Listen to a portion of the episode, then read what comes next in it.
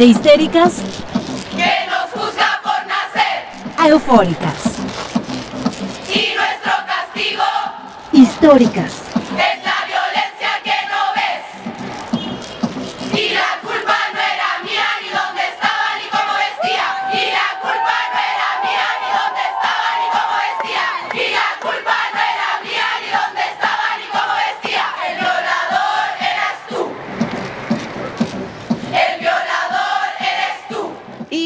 La canción que tanto vamos a extrañar este año, que pues muchas no podemos ir a las marchas o no vamos a ir a las marchas, ahí depende cada quien. Pero, hola, por cierto, ya iniciamos este episodio, estoy muy emocionada por este episodio. Eh, sabemos que habíamos dicho que íbamos a tener un episodio con otra temática y con invitada, pero después nos dimos cuenta que el tiempo se acercaba para el 8M y queríamos hacer este episodio antes del 8M, entonces ahí hubo problemas de planeación, pero no importa porque aquí estamos emocionadas para hablar de marchas y manifestaciones y pues es un año especial y entonces vamos a hablar también de qué onda con el COVID y queremos quitar los estigmas y dar nuestras perspectivas de estos momentos que para nosotros son preciosísimos. Entonces vamos a empezar este episodio. Y claramente históricas no puede empezar sin que les digamos las redes por si nos quieren contactar. Recuerden que tenemos un Twitter que es históricas a- eh, guion bajo pod, en donde estamos más contentas porque estamos como a 14 personas al momento de que estamos grabando esto, de llegar a las mil seguidoras. Entonces estamos festejando y esperamos que quien nos escuche ya nos esté siguiendo en Twitter para ver qué armamos por ahí. También tenemos un correo que es históricas.podcast.gmail.com y les tenemos una sorpresa. Es entre por el, el festejo de las mil seguidoras y es festejo por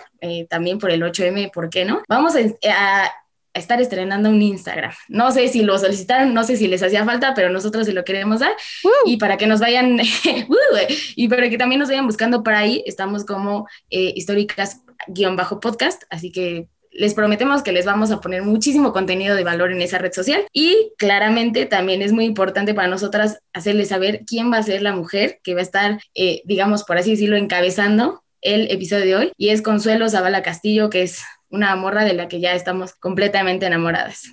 Para empezar el episodio de esta semana, yo creo que a todas se nos puso chinita la piel o casi casi que se nos llenaron los ojos de lágrimas al escuchar ese audio y, bueno, recordemos y, y hagamos memoria cuántos recuerdos y momentos se desbloquean en cuanto escuchas las consignas de una marcha feminista, ¿no? Y, y en estos tiempos en los que, por lo menos desde mi caso, yo tiene un año que no, no salgo a marchar, que no me encuentro con mis amigas en las calles y que no tengo esa emoción, creo que sí es como un flashback súper, súper directo. Decidimos hablar de marchas por, por muchas razones, no hay una sola, pero también por el contexto en el que estamos viviendo y porque ya estamos muy cerca del, del 8M. Pero sumado a esto, porque creemos que contar la viva experiencia de una marcha, cómo la sentiste, a quién te encontraste, qué pasó, compartir tus propias fotos, hace que básicamente nosotras seamos las que estamos escribiendo nuestra historia del feminismo. Y esto lo digo precisamente porque cuántas de nosotras no nos hemos animado a empezar a asistir a marchas porque vimos algo que compartía una amiga. Entonces, este episodio lo vamos a hacer en forma de plática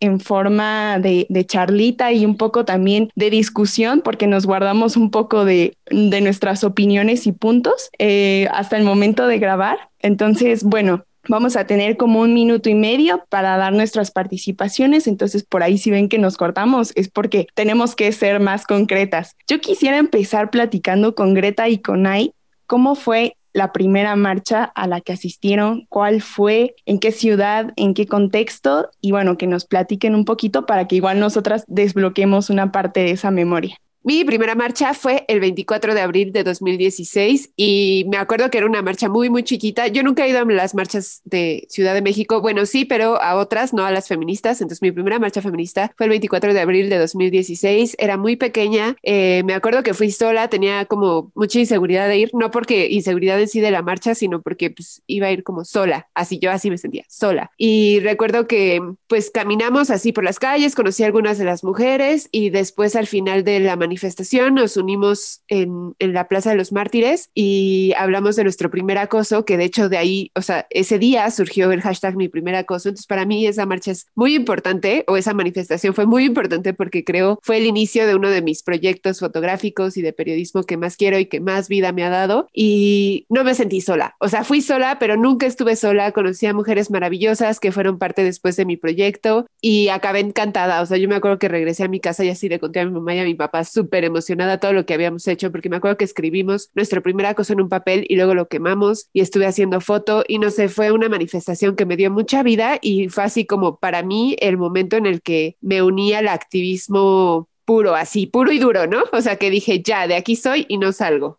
Yo, la primera a la que asistí, o sea, también había ido a otro tipo de marchas, pero marcha feminista, fue la de la diamantina brillantina que hubo aquí en Toluca. Eh, justo por, por lo que había sucedido en la Ciudad de México, de, de, los policías no me cuidan, me violan. Y yo fui como porque se me hizo una lucha muy legítima, ¿no? Yo como que en ese entonces no le ponía como la, como la connotación de es una marcha feminista, solamente supe que iba a haber una marcha, también fui sola, yo en ese entonces trabajaba en el centro y dije, pues me queda cerca, pues ¿por qué no voy si me parece algo legítimo? Entonces eh, fui sola igual, eh, sabía que iba a haber amigas mías ahí, pero yo fui sola hasta que pues me fui encontrando con, con amigas, con conocidas y para mí también fue como, wow, esto es una marcha feminista, ¿no? Porque en ese momento yo no siento que tuviera como problema con las feministas, creo que nunca lo he tenido, pero sí en mi cabeza sí estaba esta idea de eh, las marchas feministas mm, son malas, son revoltosas. Entonces cuando fui ahí dije, pero pues no es tan así, o sea, no me,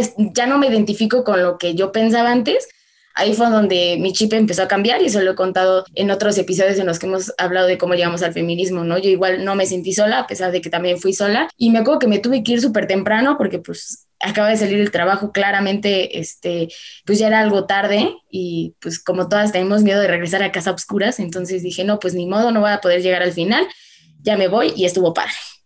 Mi primer marcha feminista fue un 28 de septiembre del 2018. Lo recuerdo muchísimo porque la verdad fue una marcha muy diferente a lo que ahora veo y vivo en Toluca. Fue en Toluca, se me olvidó mencionar esto. Y pues como sabemos, el 28S las mujeres salen a reclamar el aborto legal, libre y seguro en los lugares en los que se encuentran. Y bueno, en este caso fue en Toluca y exigir aborto en Toluca, eh, yo no me lo imaginaba lo fuerte y difícil que era. Éramos muy poquitas mujeres, éramos yo creo que menos de 50 mujeres y para mí fue un momento angustiante, no voy a decir que no, porque el punto de reunión era fuera de, de catedral. Entonces, mientras unas estaban ahí, estábamos ahí con el pañuelo verde, la gente como que sí pasaba y, y se te quedaba viendo y al ser tan poquitas, pues te sentías vulnerable, pero pero fue como mi primer encuentro con el feminismo. Ya después vinieron muchas otras cosas y, y diferentes experiencias, pero sí recuerdo esa marcha como algo muy chiquito y, y muy casi novato, pero, pero fue un, digamos, creo que fue un buen inicio para empezar sobre todo a portar el pañuelo verde en esta ciudad. Y ahora algo de lo que estaría chido hablar es o sea, sí, ya fuimos a marchas, ya estuvimos ahí, pero también qué significa para nosotras asistir a una marcha, ¿no? Porque creo que eh, lo que estábamos platicando nosotros en algún punto era que hay de marchas a marchas, ¿no? Sí, claramente si asistes a una marcha es porque crees en la razón por la cual la marcha se está llevando a cabo, ¿no? El motivo, pero creo que una marcha feminista va más allá de que tú crees en la razón, o sea, va más allá y se implica como sentimientos, implica emociones, implica un montón de cosas. Entonces creo que estaría chido hablar de qué significan las marchas para nosotras. Oigan, si escuchan un ronquido por ahí, no nos hemos quedado dormidas. Es el perro de Nike que constantemente se duerme en las piernas de la... es que le encanta como que la computadora se calienta y ella, excelente lugar, ¿Vas a grabar? Excelente momento para dormir.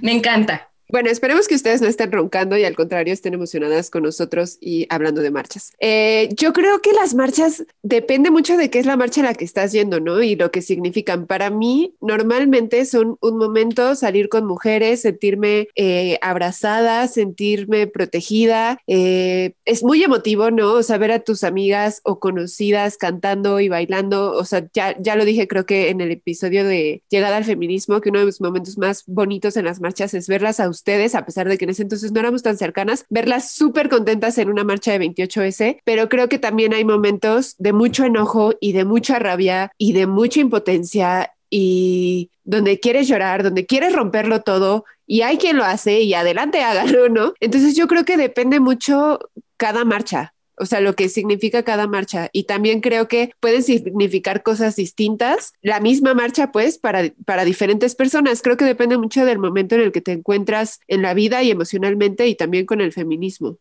Para mí, en general, bueno, con las particularidades que dice Greta, ¿no? Cada marcha y la convocatoria creo que es diferente, pero en general creo que es un buen momento para escribir y fotografiar, en este caso para mí, nuestra propia historia. Y eso eh, en general significan para mí, ¿no? Una oportunidad de que nosotras, las mujeres, escribamos nuestra historia desde lo que hagamos, ¿no? Desde amigas que he visto que hacen ilustración en, en alusión a alguna marcha marcha, eh, las fotógrafas que decidimos ir a cubrir, eh, las que regresan a casa y escriben su experiencia, la que comparte su historia. Creo que, eh, como dije hace un momento, es un momento es una oportunidad para, para que nosotras volvamos a escribir lo que los hombres antes contaron por nosotras. Y también creo que es un momento en el que nos apropiamos de la calle, ¿no? Un espacio en el que muchas veces nos vemos vulneradas, en el que nos sentimos agredidas por miradas, palabras, etcétera. Una marcha es decir, eh, aquí estoy, la calle también es mía y, y la voy a tomar eh, no sola, sino con, con todas estas mujeres que, que, tengo a mi alrededor. Para mí, o sea, digo, va a sonar un poco repetitivo, pero es igual, ¿no? Depende a lo que vayas. Por ejemplo, yo siento muy distinta una marcha de, del aborto a una marcha del 8M.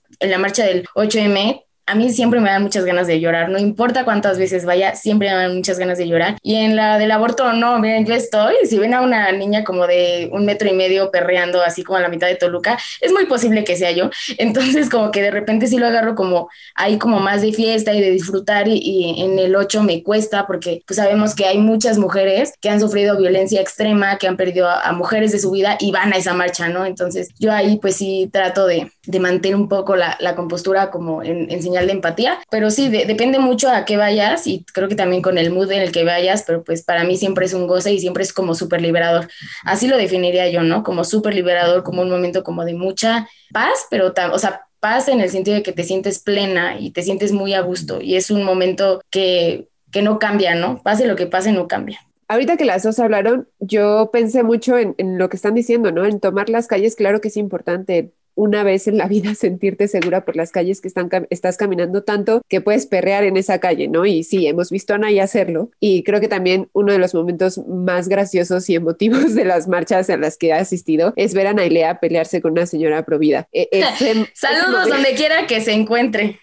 ese momento lo guardo en el corazón. Porque ya después la señora fue, o sea, terminaron señoras también adultas mayores eh, diciéndole a la señora como, señora, déjenos marchar en paz, gracias, váyase para allá. Y fue muy bonito contar con ese apoyo de, de señoras que han estado ahí toda la vida y además me acuerdo que les di las gracias y estas señoras me dijeron, lo que no fue para nosotros, que sea para ustedes. Y si nosotras no pudimos luchar en su momento, salir a las calles en su momento, pues lo vamos a hacer, no importa nuestra edad. Y eso fue muy bonito. Y entonces esto lleva a, también es importante con quién vas a una marcha. ¿Ustedes qué opinan?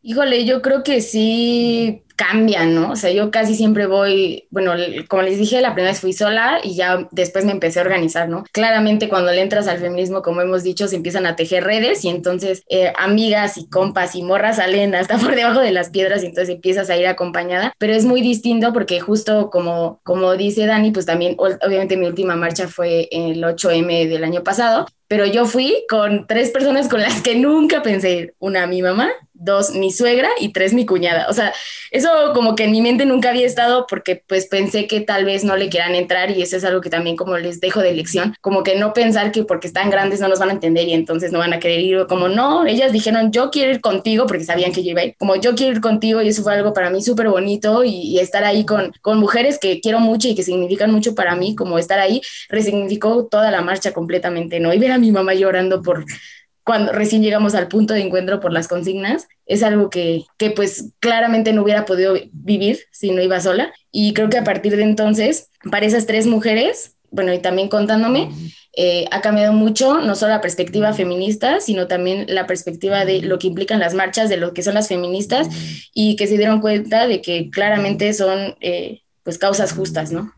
Para mí también es un poquito similar a Nai, como que eh, les digo, esa primera marcha, me acuerdo que, que, veía a compañeras con las que ahora me llevo súper bien, amigas de, de, la facultad, y en la primera marcha como que nada más nos veíamos de lejitos y, nos hablábamos. Y conforme ha pasado el tiempo, como que nos da risa acordarnos de eso porque pues estábamos ahí por una causa, o sea, por la misma y no nos hablábamos y estábamos prácticamente yendo juntas, ¿no? Ahora, eh, recientemente, igual mi última marcha fue el, el 8M y, y también asistí con con, alguien que yo nunca en mi vida creí que pudiera asistir porque yo siempre fui como la hija revoltosa y ese concepto. Entonces yo asistí a la marcha con mi mamá y con mi hermana y también fue como todo se me resignificó en ese momento, ¿no? En el momento en el que yo vi a mi mamá a mi lado y a mi hermana del otro, fue como, es que de verdad compartimos casi, casi una historia, ¿no? Una historia que, que viene desde mi mamá,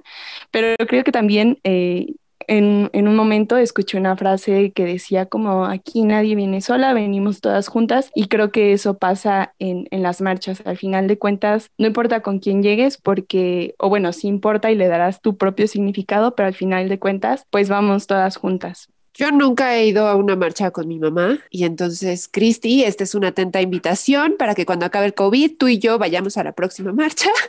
Este, pero creo que siempre he sido muy feliz asistiendo con, con mis amigas. Eh, nos emocionamos mucho. A veces la verdad es que yo medio las abandono porque voy por ahí a tomar fotos y entonces las abandono y veo como todo el contingente y me encanta ver a mujeres que conozco, ver a mujeres eh, pues que en medio nos ubicamos y que siempre es así como la, la euforia que hay en el momento de saludarnos y demás. Entonces eso creo que con mis amigas y la última marcha, la de hace un año justamente, fui muy feliz porque me acompañó la hijada de mi mamá, Sofía, que en ese entonces tenía 17 años, si no me equivoco, 16. Y yo era muy, muy feliz de que Sofía estuviera ahí y de ver sus ojitos y de ver que estaba emocionada. Y al terminar el día, eh, o sea, la fui a dejar a su casa y demás, y me dijo, este fue el mejor día de mi vida. Entonces, para mí ese ha sido como el mejor acompañamiento que he tenido en una marcha, Sofía.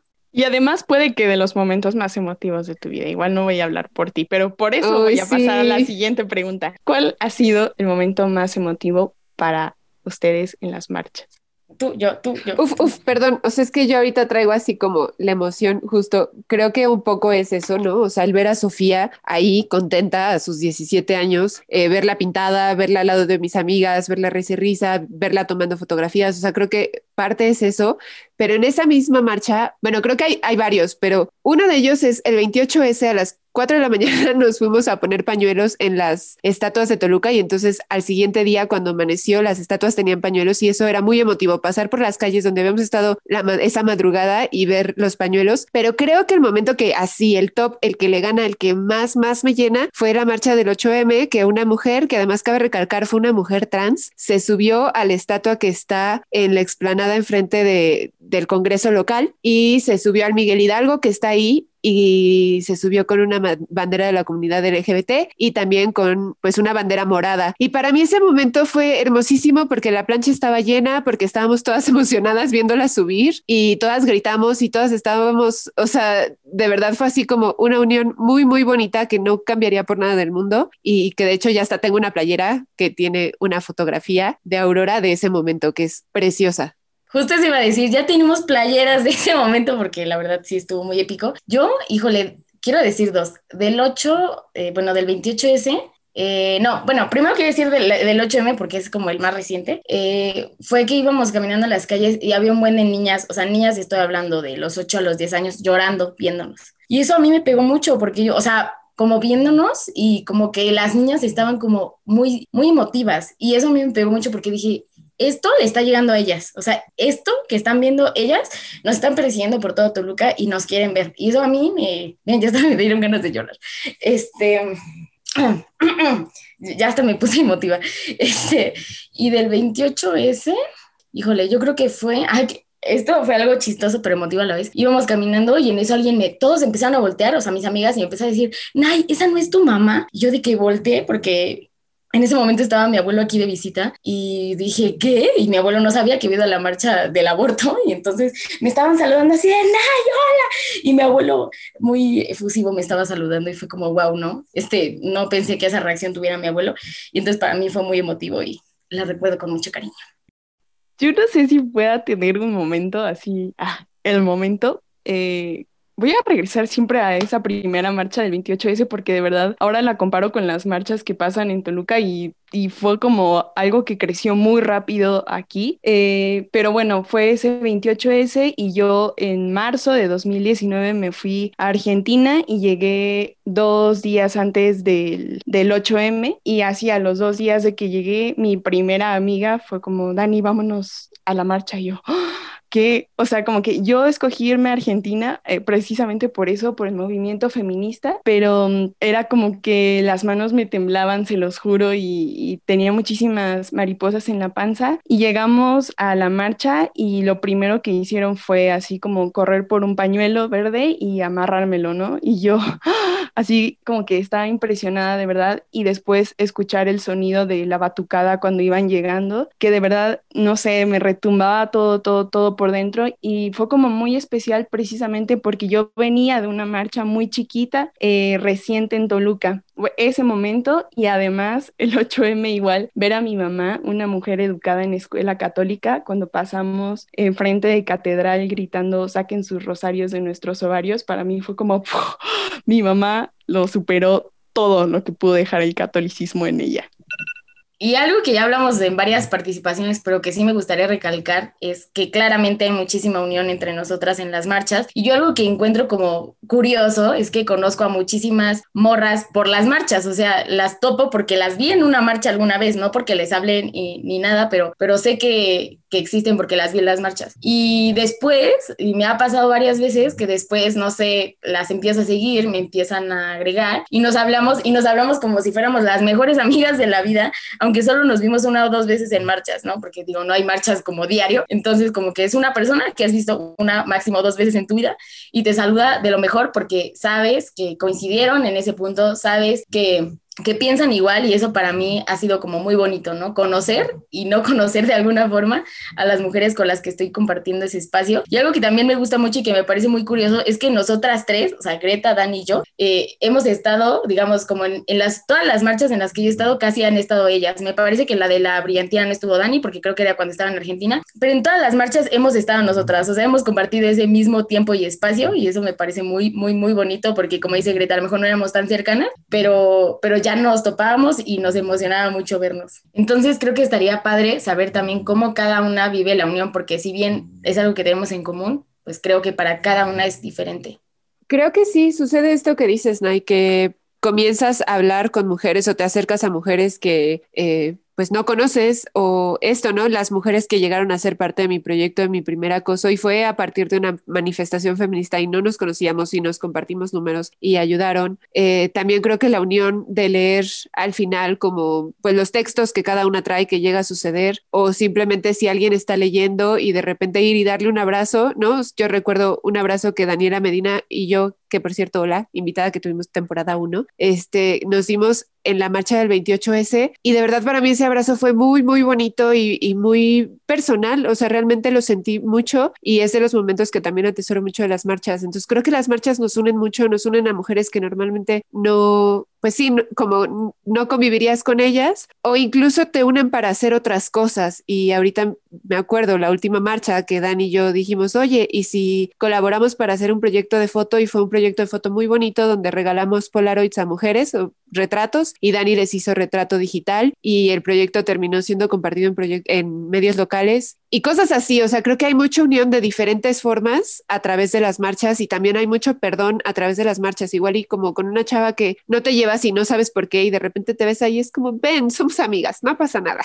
Y bueno, para mí la unión tiene dimensiones como muy grandes, como que se puede aplicar en, muchas vivencias, eh, desde decir bendito algoritmo de Facebook que te encuentra con una chava que que no pensaste encontrarte en la marcha y después te aparece como sugerencia de amiga en Facebook o te sale su Instagram por alguna cosa y entonces a partir de ahí quizá pueden empezar una amistad. Em, hasta unión y, apoyo y como contención casi hasta corporal con, con otras mujeres que van a manifestar otras, otras vivencias a las marchas, ¿no? Porque, bueno, también, eh, como les dijimos, depende mucho de qué se trate la marcha y entonces para mí la unión toma como distintos significados por eso. Eh, yo, por ejemplo, un recuerdo muy bonito de unión o significativo más bien que tengo es que en el, pasado 8M eh, yo me en un momento me pasé hacia adelante para fotografiar a lo más que se pudiera de, del contingente y al frente estaban las mamás víctimas de feminicidio y yo, bueno, por mis propias razones y bajé la cámara, ¿no? Y entonces más bien me quedé como un poquito contemplando la unión que existe con esas mujeres, como ponerlas al frente, eh, ir cuidándolas, ir respaldándolas y escuchándolas, para mí eso es como la máxima expresión de unión que he visto en, en una marcha. Pero no solo en eso, yo creo que hay muchas cosas que no necesariamente tienen que ver con estos contextos tan difíciles. Creo que también la unión se da en cosas bien chidas como proteger a tu compa que ya hay un eh, policía hostigándola o algo así. Y con esto me acordé precisamente de un momento en el que las chavas iban haciendo pintas y entonces para que medios amarillistas no las fotografiaran, corría un grupo de mujeres a cubrirles el rostro y como hacerles casita para que no fueran fotografiadas ni vistas, ¿no? Entonces eso creo que también es un símbolo de unión bien chido y que me lleva a pensar cómo interpretábamos nosotras las pintas hace tres años y cómo las interpretamos ahora e incluso cómo se las explicamos a gente que no va a marchas. Este, yo primero también en algún punto, como ya les he dicho, también en mi proceso, eh, o sea, en mi proceso principal o inicial por el feminismo fue que yo también decía, o sea, sí, protesten, pero así no. O sea, en algún momento yo fui esa persona que dijo, así no y decía, pues, ¿para qué pintan las calles? Ahora yo lo veo completamente distinto y digo, sí, a huevo, en algún momento me pondré un pasamontañas y en algún punto agarré un aerosol y a lo mejor haré una carita feliz, pero yo me sentiré que estoy haciendo una pinta en la calle, ¿no? O sea, a mí me parece algo que es súper valiente, que está súper cañón y aparte son las morras que dices, órale, qué, qué punk, me parece algo muy punk. Y, y justo como dice Daniel, ¿no? A mí en la del 28S me pareció así como se me asemejó a cuando vas al baño y te hacen casita o cuando te estás cambiando y te hacen casita, el protegerte y como hemos hablado también en el episodio de sororidad, como, como de, de taparte y de cuidarte en todo momento y eso a mí me parece súper, súper chido. Y justo la, una de las mismas morras que estaba pintando este, Después sacó un nombre del contingente, pero ya hablaremos de eso más adelante. Entonces, a mí me parece que es un acto en el que se visibiliza algo importante, ¿no? Y, y que a mí yo no tengo ningún problema con las pintas y, y me parece algo muy legítimo.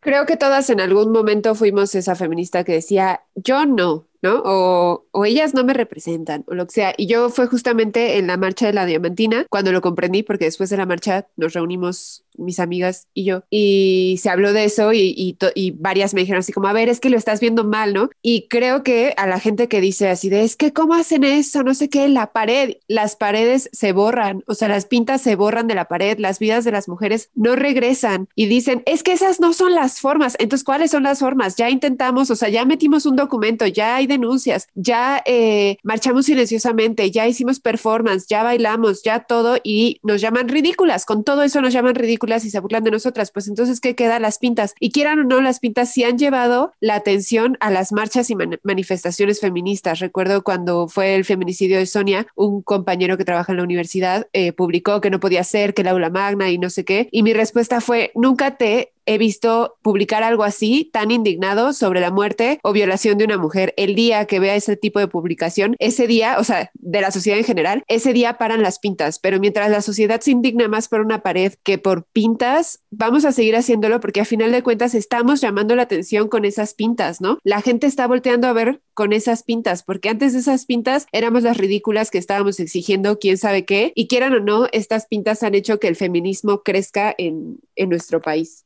Y para mí algo bien, bien importante es que casi que los muros y el espacio público en general tiene que hablar, ¿no? Tiene que decirte algo y no puede no puede ser que en un país en el que asesinan a 11 mujeres diariamente, en el que hay eh, tantas mujeres encarceladas por haber decidido eh, abortar, en el que hay niñas violadas todos los días, las paredes estén limpias y las paredes no digan nada y las paredes no logren manifestar ese enojo, esa furia, esa tristeza y esa angustia de vivir en, este tipo de sociedad y con esta ola de, de violencia, ¿no? Y yo siempre cuando intento, por ejemplo, explicar las pintas, porque yo también fui esa persona que pensé, ¿no? Entonces intento hacerlo como con toda la paciencia y armarme como de todos los argumentos más lógicos para, para explicarlo a quien está en contra, siempre les digo, ve más allá de, de la pinta, no vea solo el graffiti, lee lo que dice. Si dice México feminicida es porque realmente estamos viviendo en un país en el que matan a 11 mujeres diario y eso no es normal. Y, y creo que hay que, más que solamente ver el graffiti o la pinta, o sea, en vez de verlo como algo feo, hay que tomarnos un tiempo para leer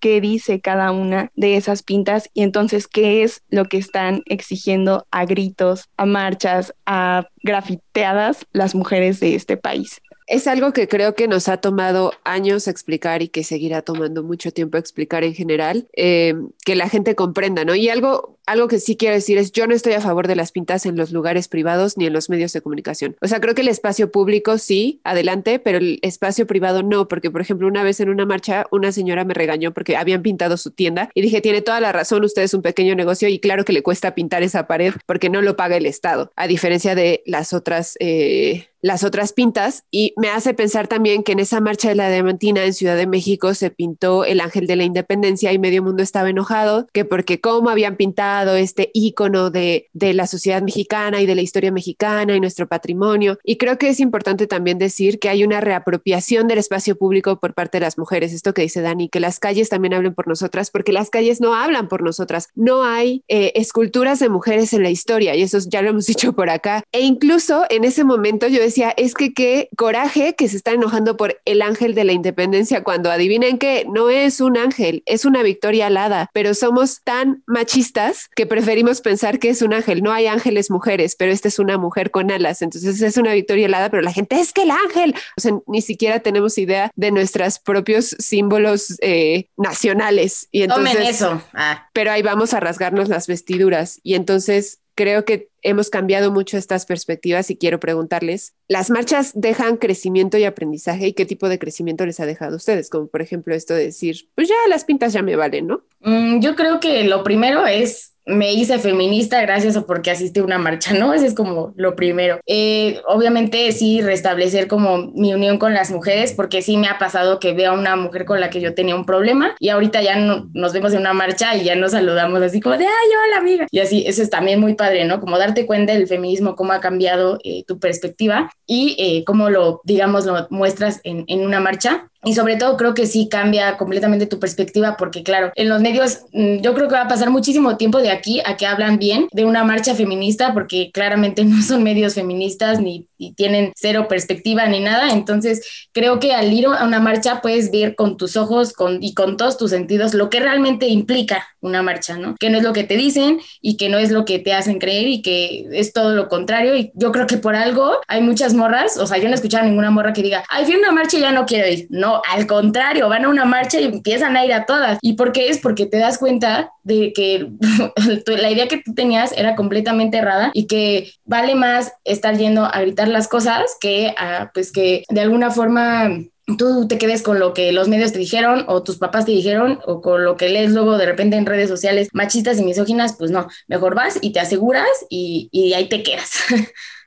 Yo creo que de mis mayores aprendizajes y crecimientos en las marchas ha sido cuestionarme la forma en la que fotografiaba y esto creo que sí voy a hablar mucho desde mi, mi trabajo como fotógrafa y porque pues, pues básicamente es a lo que me dedico, pero la verdad creo que sin las marchas no hubiera tenido estos cuestionamientos a mi forma de disparar. Em, por ahí escuché una conferencia de Greta Rico, una fotógrafa que ya hemos recomendado por aquí, en la que ella hablaba del quehacer feminista desde la fotografía, ¿no? Y es algo que tengo que poner en práctica y que me pone todavía muy nerviosa cuando salgo a fotografiar una marcha feminista. Eh, ¿A quién decides enfocar? ¿Cómo decides enfocar? ¿Cómo eso puede ser una contestación a la forma tradicional que tienen los medios de fotografiar las marchas feministas? Entonces, creo que eso ha sido de mis más grandes aprendizajes y además em, empatizar con las distintas situaciones que se muestran ahí. Como ya decíamos, pues son diferentes las situaciones por las que cada mujer sale a marchar y, bueno, como tener el tiempo de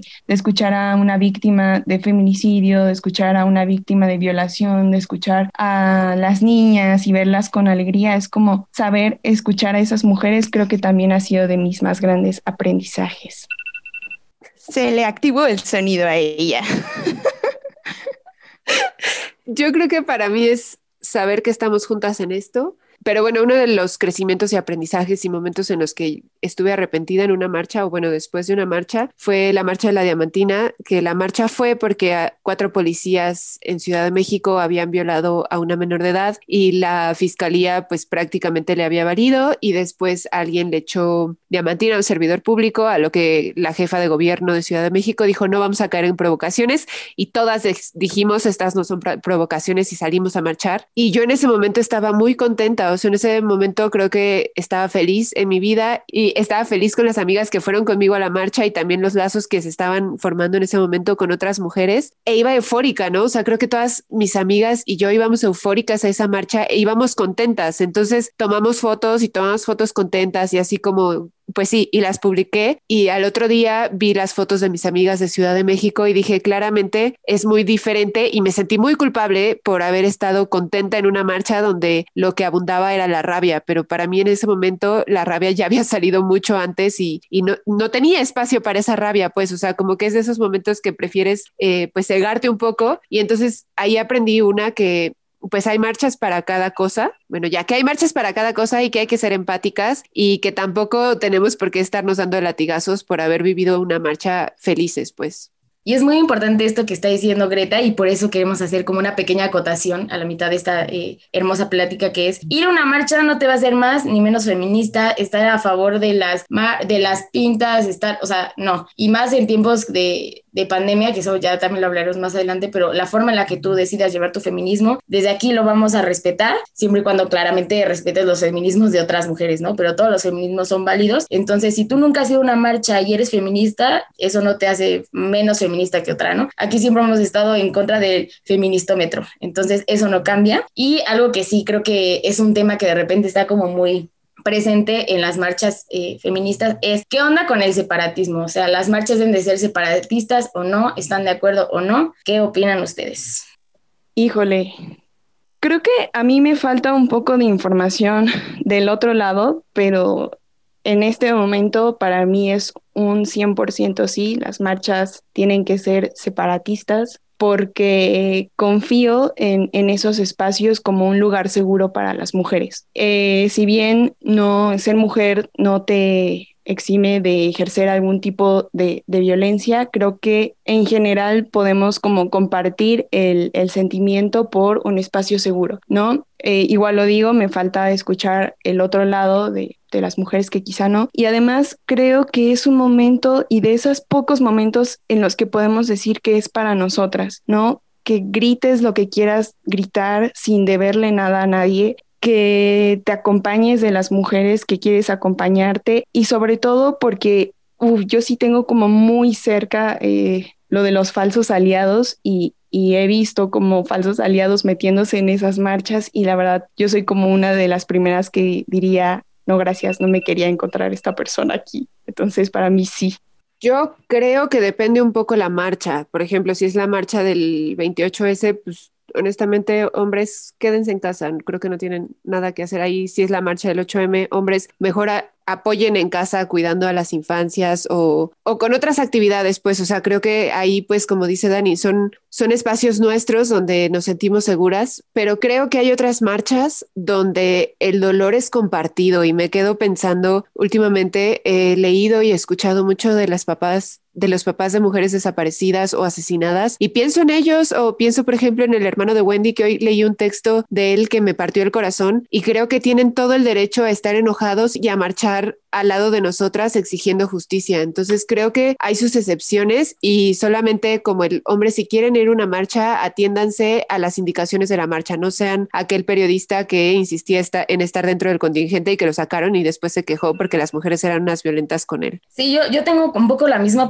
como no le vas a decir al papá de una mujer que, que fue asesinada, oye, no vayas porque es hombre, o sea, claramente eso no, no puede ser, pero sí creo y por una experiencia, yo antes decía, ay, no, pues déjenlos, no pasa nada, pero en una marcha del 28S, bueno, la pasada, bueno, la última a la que fui, este, había un vato que yo como no le presté atención y ya después como que lo sacaron, no sé qué, o sea, como que hubo hay un problema y después compartieron la foto de que él había subido, que había ido a la marcha y puso, no me golpearon, o una cosa así, o sea, puso como un texto como diciendo, ay, las feministas no me hicieron nada, wow, no sé qué. Yo ahí es cuando digo, no, carnal, o sea, es que si vas a ir, pues ve, si quieres y si te dejan, pero pero ¿por qué hacer ese tipo de provocaciones? Para mí eso es una provocación. Y entonces el ir a fanfarronearte de por qué las feministas no te hicieron nada, sí me parece que no es el comentario, no es el lugar y muchísimo menos es la forma. Entonces ahí es cuando tú te pones a pensar, híjole, este es el precio que pagamos muchas veces si los hombres entran a los contingentes. Y sí me ha tocado ver que muchas veces los hombres se meten ajenos para, este, pues para provocar y hacer cosas y ya me va a sonar la chicharra y ya. Oigan, y otra cosa que creo que necesitamos hablar este año es la importancia del COVID, ¿no? ¿Qué, ¿Qué opinan ustedes de que las mujeres salgan a marchar? O bueno, que hablemos un poco, porque pues yo ya sé qué opinan, pero que compartan un poco. Eh, ¿Qué opinan de que en plena pandemia pues ha habido marchas y probablemente este 8 de marzo va a haber marchas?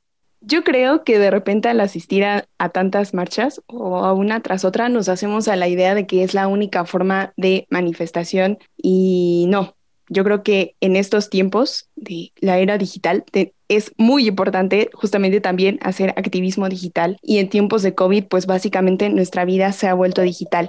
Ahora, con esto no quiero decir que quienes decían salir a marchar estén mal, sean covidiotas, o sea, llámenle como quieran. Recientemente tuve una plática sobre esto y una de las mujeres que estaba en ese círculo decía, yo no me atrevería a decirle a la mamá de una víctima de feminicidio que no salga a marchar, siendo este un día eh, de tanta importancia por la visibilidad que puede alcanzar su caso y su exigencia de justicia. Entonces, en ese sentido, yo no me atrevería tampoco a señalar a quienes deciden salir. Creo y, y de verdad si van a salir, háganlo con todas las medidas. Tenemos que cuidarnos para volver a encontrarnos en las calles, pero tampoco se sientan mal si deciden hacer un activismo digital. Es importante, es vital en estos tiempos de la era digital.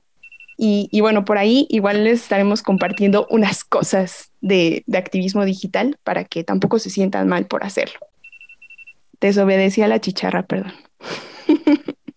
Sí, o sea, creo que en esto o espero que también histórica se caracterice un poco por la libertad, ¿no? Porque para mí ese es el feminismo. Te da la libertad de, elegir lo que tú quieras hacer sin ser juzgada y yo jamás sería la persona que, que, juzgue, según yo, digo, tal vez no me acuerdo, pero según yo nunca he juzgado a nadie como por en este tiempo pandémico de que salgan, yo simplemente es como que digo, tal vez ahorita prefiero no hacerlo, eh, como a veces ya no tanto por mí, sino como por también por la gente que ahorita la está pasando mal por la pandemia, ¿no? También como ser empática en ese sentido, pero yo también este año también lo voy a descansar, lastimosamente, pero yo también soy de la idea de que cada quien puede hacer lo que quiera sin que afecte a los demás y pues dejemos de juzgar como a quien sí lo, lo va a hacer, ¿no? Como hay muchas formas de hacerlo y, y, muchas formas de estar presente y de hacer presión. Creo que el 8M sirve para hacer muchísima presión a nuestras instituciones, a las autoridades. Entonces, cada una lo puede hacer desde su forma, desde su labor, desde su arte, desde muchas cosas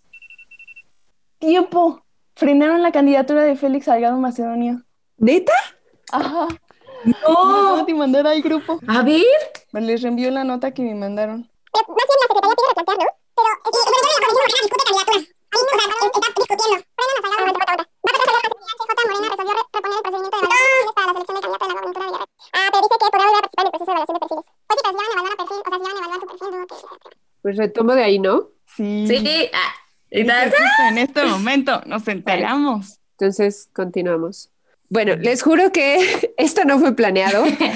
Pareciera que sí, pero no fue planeado. Estamos grabando en viernes 26 de febrero en la tarde noche y pues el día de hoy, o sea, en este momento, como ya escucharon a Dani, frenaron o parece que se va a frenar la candidatura de la candidatura de Félix Salgado Macedonio, que eh, para quien no sabe es, es, era o es el candidato de Morena en Guerrero para gobernador y eh, está acusado, tiene varias denuncias de violencia sexual y de violación. Entonces, creo que cayó como anillo al dedo porque justamente está demostrando que las marchas o las manifestaciones a través de redes sociales, que es lo que hemos hecho a través de las últimas tres, cuatro semanas en este tema, sí funcionan. Entonces, bueno, decir, si quieren salir a marchar, salgan a marchar, si quieren quedarse en casa y hacer el activismo desde la computadora, como dice Dani, con su arte, con lo que escriben, con ilustraciones, con lo que quieran, háganlo y pues nada, como no estemos criticando a otras mujeres o otras personas que salen a marchar, porque como decían ahí, creo que pues si están saliendo a marchar en estas condiciones con pandemia es porque también hay otra pandemia que nos está matando, que son los feminicidios y la violencia machista que afecta a nuestro día a día. Y entonces, bueno, llegando ya al final de este episodio que, que ha sido toda una aventura, nada más queremos hablar de la última cosa que es la descentralización de las marchas justo y necesario. Y no sé que, si quieren decir algo al respecto, pero bueno, se necesita. Claro que se necesita porque de repente las imágenes que vemos circulando en redes sociales siempre son las de Ciudad de México y creo que ya es momento de decirlo fuerte y claro, el feminismo también está sucediendo fuera de la Ciudad de México y lo que acaba de pasar con Félix Salgado Macedonio es prueba de ello. Hay un movimiento feminista fuerte en toda la República Mexicana, no nada más en el centro. Hay casos eh, que se exigen en las marchas de otros estados, eh, casos de, injusticia, de violencia hacia mujeres que se exigen y que es necesario voltear a verlos y visibilizarlos entre todas las feministas. Entonces, yo creo que es como una de las cosas que, que me parecen como más importantes al hablar de marchas. La marcha de Ciudad de México no es la marcha nacional. Hay marchas diferentes a lo largo de la República y suceden de maneras diferentes y se exigen cosas diferentes. Eh, entonces también hay que voltear un poco a ver qué se exige y qué está pasando en otros estados. Justo yo no me había planteado esto hasta que alguien en algún momento dijo como, ah, sí, toda la Ciudad de México. Y claro, ¿no? Lo hemos platicado varias veces aquí.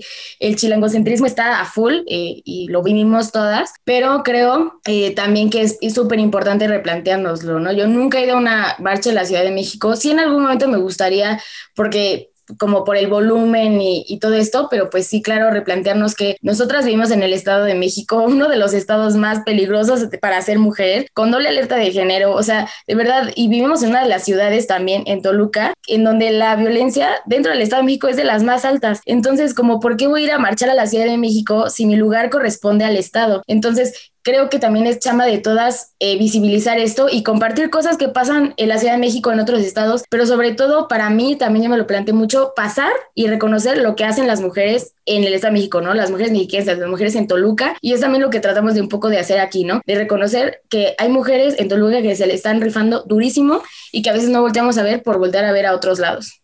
Y yo sé que es emocionante ir a la marcha de Ciudad de México. Bueno, no lo sé porque nunca he ido, pero puedo imaginarme. Pero creo que a veces se necesita más el apoyo aquí o en las periferias o donde quieran, ¿no? Entonces, pues invitarlas a que si van a marchar, marchen en sus ciudades y pues no ir a Ciudad de México, porque ahí siempre va a haber gente que marche, siempre, siempre, siempre. Y con esto llegamos al final de este episodio y llegamos a nuestra histórica, que hablando de descentralizar, nos vamos al sur. Bueno, es sur y no es sur a la vez, creo porque pues está como a la misma altura. Pero bueno, eh, no nos vamos a meter en geografía, más bien en historia. Entonces Dani nos va a hablar de Consuelo Zavala Castillo. Y casi que yo creo que cuando esta temporada ya vaya avanzada, van a decir, pero ¿qué traían estas mujeres con Yucatán? Pero se van a empezar a dar cuenta por qué eh, decidimos traer tanto, tanto, tanto de Yucatán a este podcast. Y bueno, como ya dijeron desde el principio, les voy a contar un poquito de María de la Consolación Zavala Castillo, que es su nombre completo. Esta increíble mujer nació casi que yo diría en la cuna del feminismo en México, me atrevo a decirlo así, la cuna del feminismo en México. Eh, nació en Yucatán, nació el 14 de diciembre de 1874 y ojo con el año en el que nació porque es importante para darle contexto a lo que poco a poco les voy a ir contando. Eh, imagínense lo que se vivía en 1874. A María de la Consolación Zavala Castillo, en varias biografías que estuve leyendo sobre ella, la describen como una luchadora por la separación de la educación y religión. Pero yo añadiría a esto una luchadora feminista por la separación de la educación y la religión. Ella, eh, para estos años, como les comenté, 1874 nació en esa época pues, en la que las mujeres eh, no tenían acceso a la educación o en general eh, no, no les era permitido, ¿no? Bueno, ella logró estudiar en el Instituto Literario de las Niñas del Estado de Yucatán y se recibió al final de sus estudios como maestra de educación elemental y superior. Para ella siempre fue fundamental la educación y sobre todo la educación de las niñas porque sí lo veía como un puente para empezar a reducir eh, las desigualdades que las mujeres ya manifestaban eh, enojo y desagusto en esa época, ¿no? De repente creo que pensamos en el feminismo y la manifestación y la inconformidad en, en épocas como más modernas y no, estas mujeres ya lo venían haciendo desde épocas en las que de verdad casaban a las mujeres con los amigos de la familia, en los que no tenían acceso a la educación, en los que el punto más alto y, máximo y lo mejor que podían hacer era casarse y tener hijos. Y, y, en estas épocas, bueno, nos damos cuenta que ya había mujeres como María de la Consolación Zabala Castillo luchando por los derechos de las mujeres y de las niñas. Hubo una parte que, que me encantó, que ella decía que la educación no se acotaba únicamente a, cuatro paredes y a un pizarrón, sino eh, que ella buscaba educar y educar desde el feminismo para motivar a las mujeres a luchar por por la emancipación y por la educación. Eh, eso me pareció hermoso, ¿no? Porque de repente eh, yo creo que pensamos en educación y solamente pensamos en una estructura rígida, en algo de repente que se queda siempre en las aulas y ella decía, no, o sea, yo voy a educar a las mujeres y a las niñas para que salgan a las calles, para que se emancipen y exijan los derechos que les, que les corresponden. Además, bueno, esta histórica nos pareció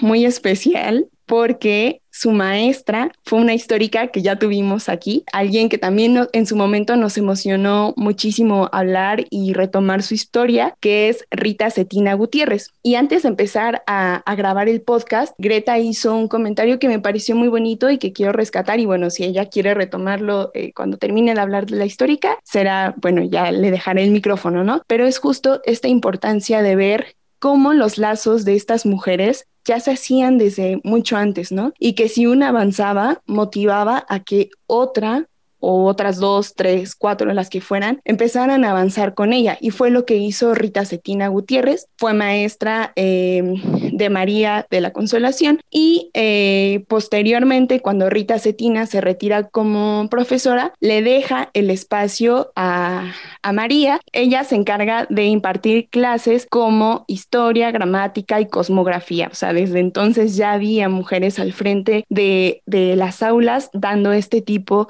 de materias Y además lo que hemos hablado en este episodio, la importancia de que las mujeres cuenten la historia. Y eh, bueno, más que nada quisiera describir la, la historia y la lucha, la lucha de María como una misión transformadora, porque de verdad era lo que ella asumía que era su labor y la misión que tenía en, en su vida, que era transformar, transformar la educación, transformar la realidad de las mujeres, transformar la realidad de las niñas. Y, al hacerlo en la cuna del feminismo, que les digo, eh, no lo digo solamente eh, como un comentario al aire, sino porque ella tuvo participación en un movimiento que quien se haya metido un poquito en la historia eh, del feminismo en México sabrá que fue el primer congreso feminista que se dio en Yucatán y María fue de las organizadoras de este congreso. Entonces casi casi que ella nació en la cuna del feminismo y después ella hizo que esa cuna se estuviera meciendo y la estuvo empujando y la estuvo cargando y la estuvo eh,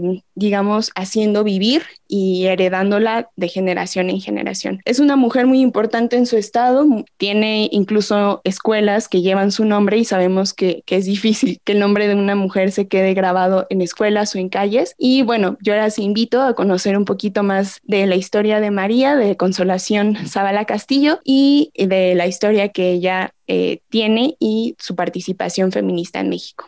Y ya lo hemos dicho más de una vez, neta, que, que lo que queremos también es hacer o armar un episodio del feminismo en Yucatán, porque de verdad no dejamos de descubrir mujeres increíbles haciendo cosas increíbles que empezaron desde hace un montón y a veces no ni siquiera nos enteramos de que existen, ni siquiera tomamos a Yucatán como la cuna del feminismo en México cuando pues lo es. Entonces eh, es muy importante hablar de estas mujeres y voltear a ver ese estado y ya este con esto vamos a acabar el episodio y estamos muy emocionadas y esperamos claramente que hayan llegado hasta acá y que también en redes sociales nos compartan su experiencia. Así que Greta, ¿nos puedes decir las redes? Por favor. Nuestro Twitter es históricas-pod. Nuestro próximamente Instagram es históricas-podcast. De hecho, hoy ya pueden ir a seguirnos ahí. Y pues nuestro eh, correo Gmail, históricas.podcast.gmail.com. Y compártanos, compártanos qué van a hacer este 8 de marzo. También qué hicieron tal vez el año pasado. Vamos a estar poniendo ahí una dinámica. Así que desempolven sus fotos de otros años y prepárense para fotos este año. Y pues ya, es todo. Llegamos al final de este episodio que nos emocionó mucho. Yo estoy muy contenta y nos despedimos, creo. ¿Sí? Bye. Sí, sí, ya. No. Adiós. Vámonos gritando las consignas. Eh, no se me ocurrió una. Adiós.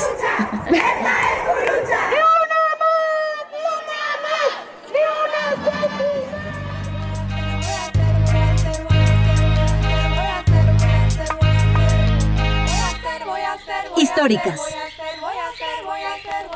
Tu compañía sonora y sorora.